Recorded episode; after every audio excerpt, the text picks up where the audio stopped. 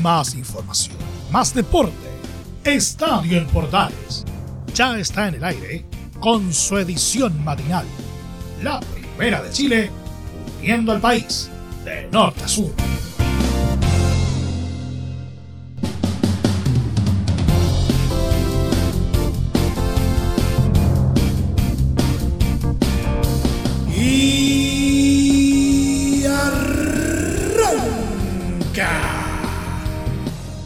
Señoras y señores, muy buenos días, bienvenidos una vez más, bienvenidos al show, feliz año nuevo para todos. Primer programa del año 2021, cambiamos el folio, pero siempre estamos con ustedes, siempre junto al deporte como es habitual. Vamos a revisar entre otras cosas lo que nos dejó hasta el momento el torneo de primera división que continúa su marcha hoy lunes. Vamos a estar revisando algunas cositas que también nos ha dejado la primera B, por cierto. Y también en nuestro polideportivo vamos a estar revisando ya las primeras pinceladas del Dakar 2021 con harta participación de chilenos en Arabia Saudita. De todo esto y mucho más, en los próximos 30 minutos comienza la primera entrega de este año en Estadio en Portales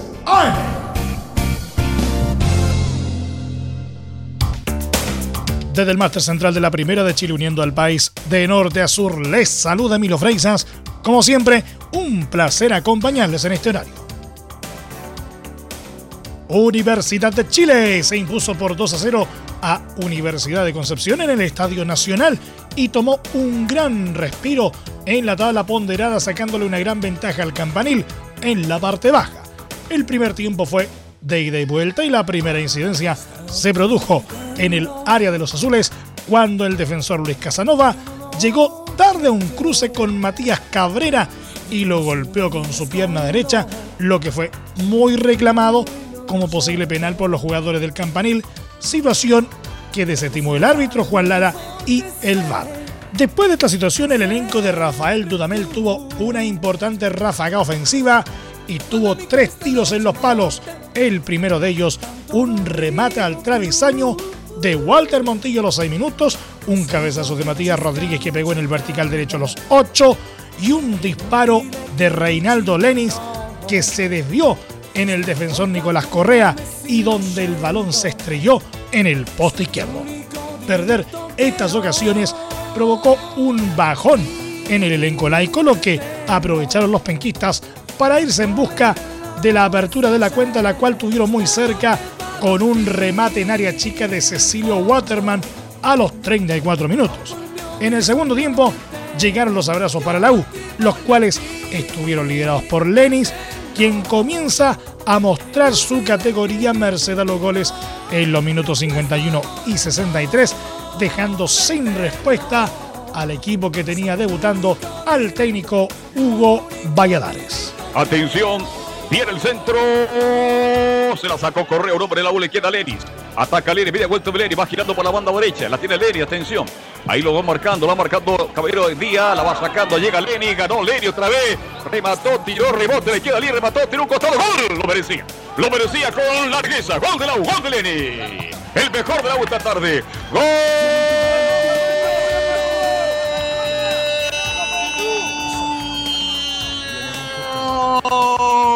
de la U. ¡Gol!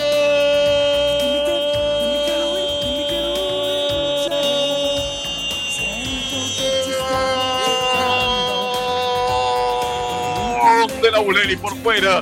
La gana Len, la lleva, aguanta la marca, se mete al marco mayor, rebote, le queda el rebote de izquierda entrando al área frontal. Rebate y derrota absolutamente a Reyes. Marcamos siguiente minuto. Siete minutos, siete minutos, siete minutos. Siete minutos, uno la U, cero la U de Concepción. Reinaldo, Reinaldo Lenis marcó para la U. Siete minutos del segundo tiempo. Pelota en la mitad del campo de juego. La va en la mitad de la la va jugando en la mitad del terreno de juego. Va atacando, se va colocando ahí Ramírez, Ramírez va teniendo en la mitad del campo de juego. Va recobrando bien con la Espinosa, corre Espinosa, Espinosa, entrega cortita, entrega para que había Montillo. Metió para Arangui, ataca Arangui. Pica Arangui, avanza Arangui, hace el caño, gran figura. Barco grande, barco chico, raya de fondo, centro, gol de Leni. Gol de la U. ¡Gol!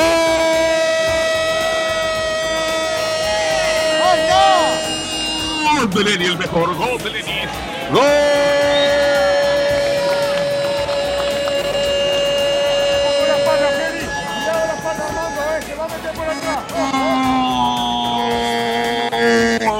De la U.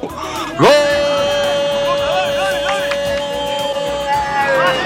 Ramírez que saca, llevó muchos atrás, recupera Espinosa, tocó cortito, Montillo alargó muy bien para Araña, Araña por izquierda, hizo una bicicleta, autopase, se fue Araña y se metió al marco mayor centro, acompaña por derecha, segundo poste, entrando en velocidad Lenis y marca. 19 minutos, 19 minutos, 19 minutos, Lenis, para U2, la U de Concepción City, Lenis marcó, minuto 19 de este segundo tiempo.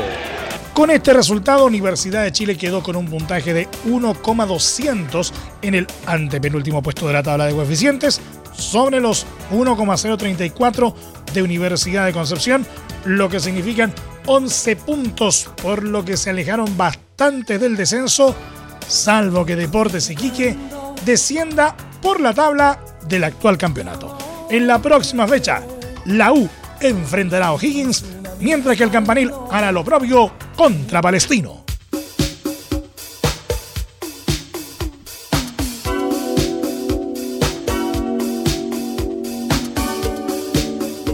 El entrenador de Universidad de Chile, Rafael Dudamel, valoró la victoria 2 a 0 que logró su equipo este domingo sobre Universidad de Concepción, que permitió tomar distancia en la tabla ponderada con respecto a los propios penquistas y a Deportes Iquique, que es último.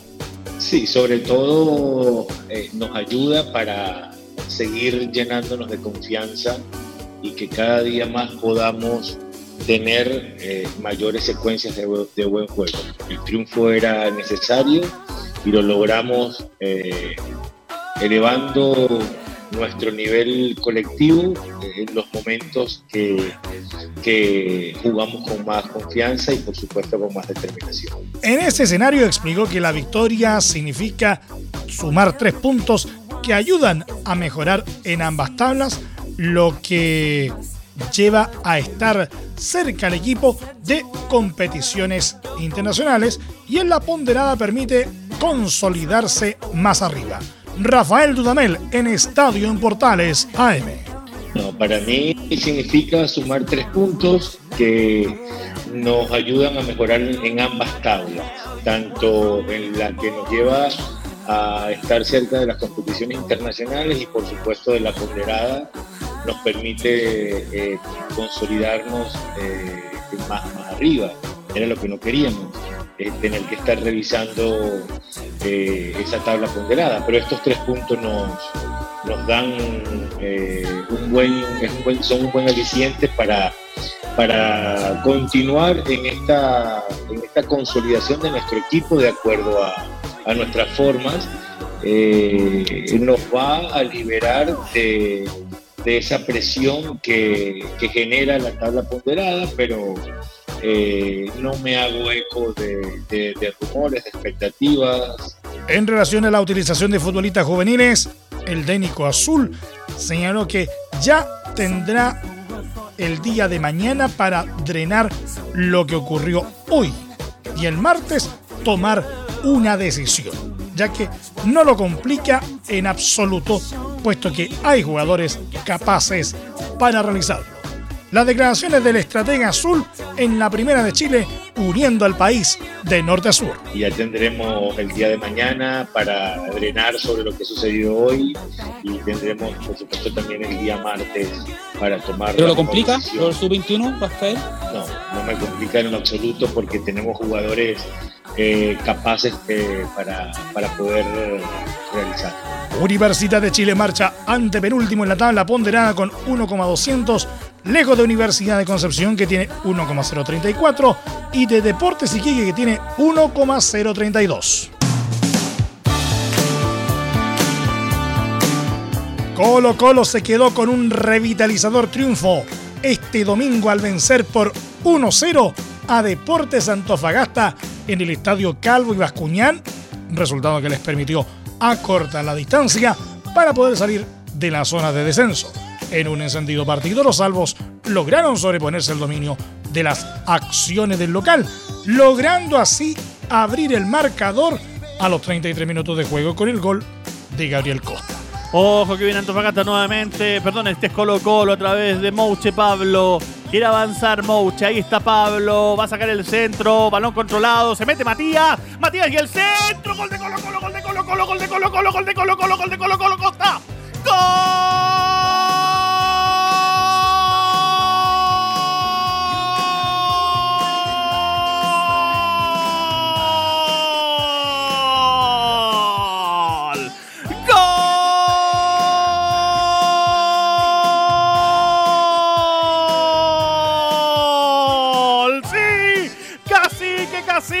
Cacique, cacique, cacique, cacique, cacique.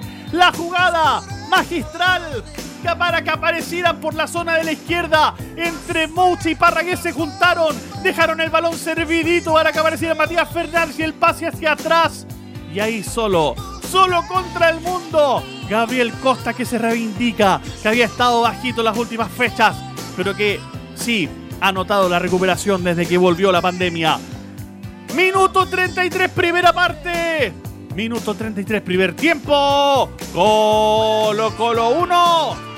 Antofagasta 0. El gol de Gabriel Costa. La mancha negra de la acción involucró a Matías Fernández, que en la jugada se resintió muscularmente y debió ser reemplazado por Williams Alarcón, generando la preocupación del cuerpo técnico.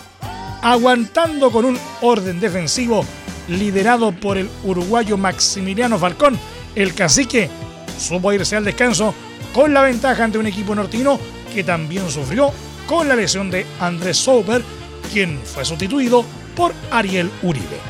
Ya en la segunda mitad, el cotejo contó con una serie de controversias con el pasar de los minutos.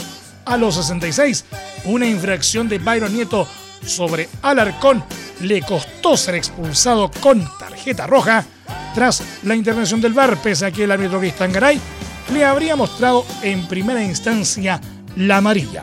Otra de las polémicas que tuvo el compromiso vino en los 68 minutos cuando el técnico Gustavo Quinteros fue expulsado de la banca por realizar obscenos gestos hacia Carlos Muñoz, lo que fue advertido por Garay y sus asistentes en el terreno de juego. Cuando se jugaban los descuentos, la escuadra de Héctor Tapia tuvo una gran ocasión para emparejar el marcador, pero un zurdazo en el área de Uribe fue sacado en la línea del arco alto por Maximiliano Falcón, lo que evitó la paridad antes del pitazo final. Gracias a la victoria, Colo Colo sigue en el último puesto del torneo, pero sumó 25 puntos, quedando a uno de Coquimbo y dos de Deportes Iquique, que se encuentra fuera de la zona de descenso. El Popular deberá enfrentar el próximo miércoles a Santiago Wanderers. Antofagasta, por su parte, se tacó en la cuarta ubicación con 40 unidades y su siguiente desafío será medirse ante Curicó Unido en el Estadio La Granja.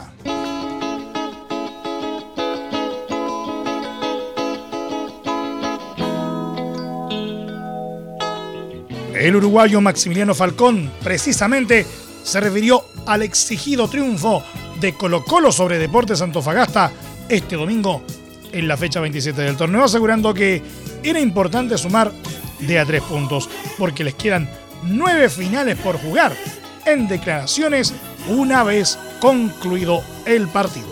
Maximiliano Falcón en Estadio en Portales, AM. Estábamos concentrados en que lo, teníamos que hacer, pero nos sirvió por parte para recuperar jugadores que venían muy lastimados. Bueno, ahora tenemos que seguir recuperando porque jugamos el miércoles ya y vamos a tratar de, sacar los tres puntos, ¿no? Partidos finales, vitales los que vienen. Eran 10, ahora quedan 9 todos, todos. Yo creo que un punto o tres, como dije la vez pasada, es muy importante. Sumar de a tres, obviamente, que es mejor. Pero sí, como decís vos, son nueve finales que quedan y vamos a prepararnos para eso. Gracias, Maxi.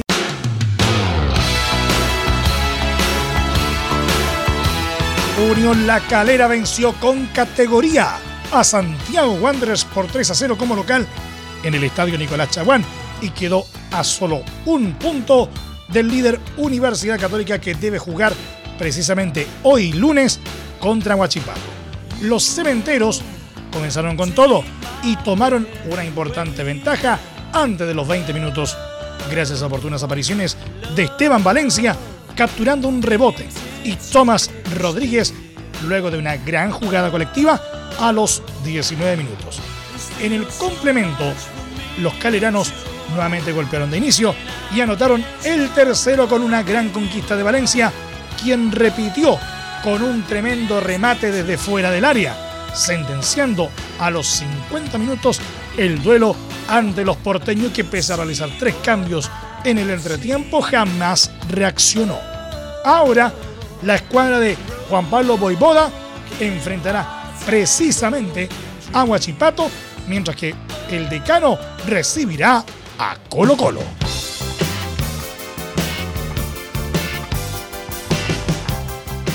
Everton derrotó por 1-0 a Deportes Iquique. En el estadio Sausalito se instaló en zona de clasificación a la Copa Sudamericana y de paso hundió a Deportes Iquique en el último puesto de la tabla ponderada que determinará un descenso a Primera B. Los Oro y Cielo se quedaron con este partido gracias a un solitario tanto de Juan Cuevas en los 28 minutos, jugador que rompió en llanto producto del reciente fallecimiento del abuelo de su esposa, según el propio jugador reconoció a CDF tras el partido. Los evertonianos quedaron en la séptima posición con 35 puntos y en la próxima fecha enfrentarán a Deportes La Serena en la portada. Los Dragones Celestes se ubicaron decimosextos con 27 unidades, solo 5 por sobre el colista Colo Colo, mientras que la tabla de coeficientes están últimos con 1,032, teniendo como próxima estación el partido contra Universidad Católica.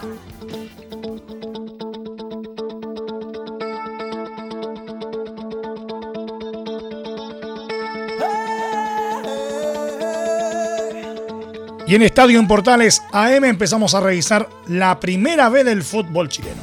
San Luis y Santiago Morning abrocharon un empate 1 a 1 que poco sirvió a ambos elencos para seguir con la ilusión de clasificar a la liguilla por el ascenso en el Campeonato Nacional de Primera B. El cuadro quillotano tomó la delantera con un golazo de Álvaro Césped a los 23 minutos, pero Mauricio Yedro emparejó el marcador en los 66 con otra anotación de gran factura. Sobre el final del partido hubo una polémica debido a que uno de los pasapelotas del estadio Lucio Fariña tardó en entregar la pelota a los microbuseros y Miguel Ángel Orellana lo empujó, por lo cual algunos jugadores de ambos elencos se entreveraron en una fuerte discusión. Además, fue expulsado Alexis Machuca por doble amonestación en el equipo de la B Negra.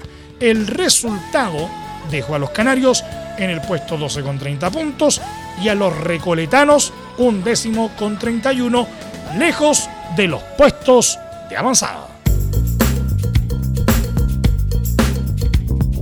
Deportes Copiapó logró un gran triunfo 3 a 2 en su visita a San Marco de Arica por un partido válido de la fecha 20, resultado con el cual le impidió que alcanzara al líder ñublense.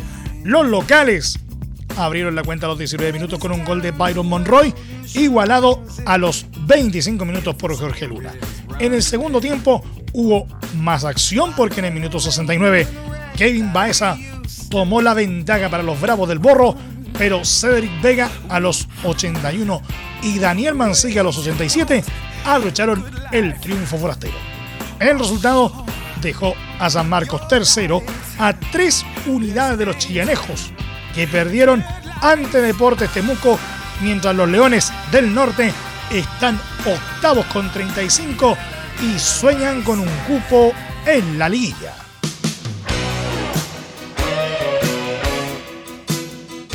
Precisamente Deportes Temuco se ilusionó con entrar a la liguilla de Primera B luego de conseguir un valioso triunfo 2 a 1 sobre Ñublense en el Estadio Bicentenario Nelson Oyarzún Arenas en un partido pendiente de la fecha 24.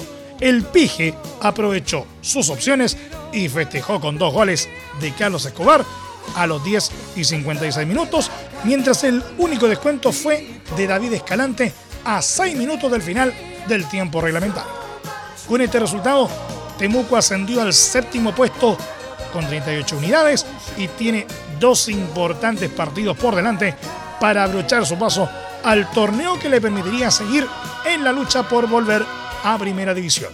Ñublense, en tanto, desaprovechó su opción de alejarse en el primer lugar y de sumar tres importantes puntos que lo hubiesen dejado a un triunfo del fútbol de honor.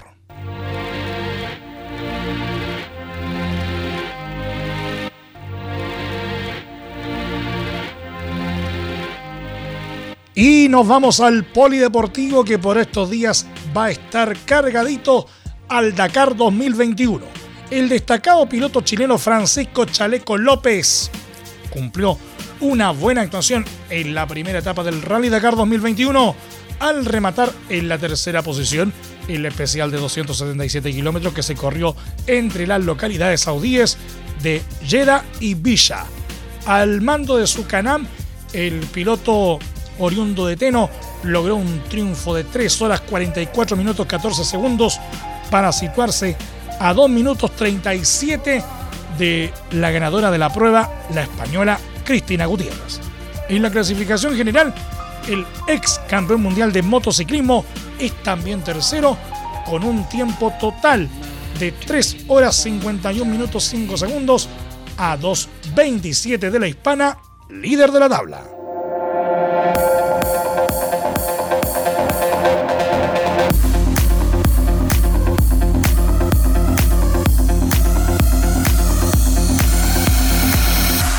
Luego del prólogo llegó la hora de la verdad para Ignacio Casale, quien este domingo remató en la sexta posición de la primera etapa del Rally Dakar 2021 en la categoría camiones. Casale, quien viene de ser campeón en quads en 2020, esta vez tuvo un correcto cometido al mando de su Tatra y completó el tramo cronometrado de 277 kilómetros con un tiempo de 3 horas 31 minutos 56 segundos para situarse en idéntica posición en la general. El líder tanto de la prueba dominical como de la clasificación total es el ruso Dmitry Sonnikov de Kamaz.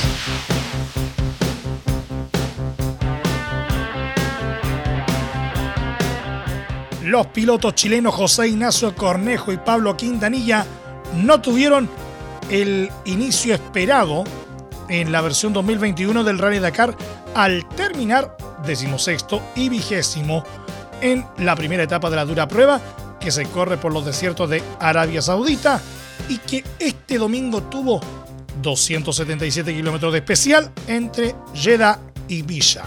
Cornejo, al mando de su moto Honda, completó un tiempo de 3 horas 50 minutos 50 segundos para quedar a 12 minutos 24 del ganador de la prueba, el australiano Toby Price de KTM, y situarse decimoséptimo en la clasificación general con un tiempo total de 3 horas 58 minutos 14 segundos.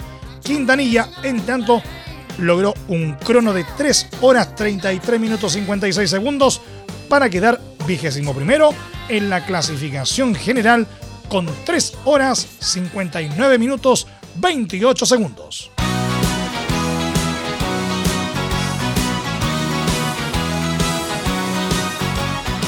El piloto chileno Giovanni Enrico se transformó en el mejor representante nacional en la primera etapa del Rally Dakar 2021 al terminar segundo en la categoría quads. Al mando de su Yamaha, el motociclista chileno completó los 277 kilómetros de especial en 4 horas, 4 minutos, 44 segundos y quedó a 2.52 del ganador de la etapa, el francés Alexander Giraud. En la clasificación general, Enrico se instaló también como escolta de Giraud con un tiempo total de 4 horas 35 minutos 44 segundos a 3.32 del galo.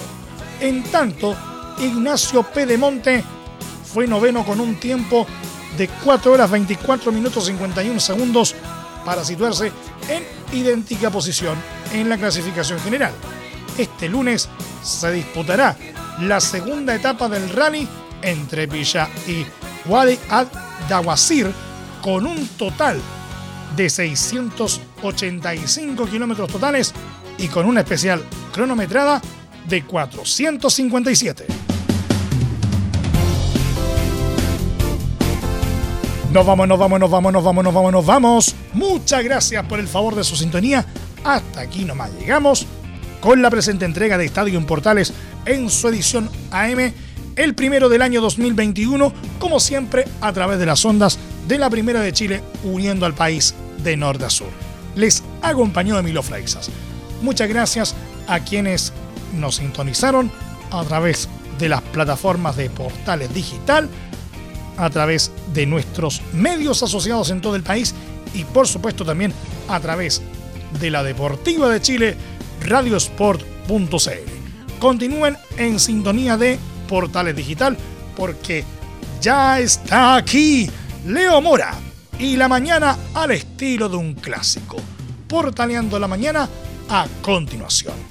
Más información luego a las 13.30 horas en la edición central de Estadio en Portales junto a Carlos Alberto Bravo y todo su equipo. Recuerden que a partir de este momento este programa se encuentra disponible a través de nuestra plataforma de podcast en Spotify, en los mejores proveedores de podcasting y por supuesto en nuestro sitio web www.radioportales.cl. Que tengan todos un muy buen día y un excelente inicio de semana. Y recuerden, lo más importante, si puedes, quédate en casa. Más información, más deporte. Esto fue Estadio en Portales, con su edición matinal. La primera de Chile, uniendo al país de norte a sur.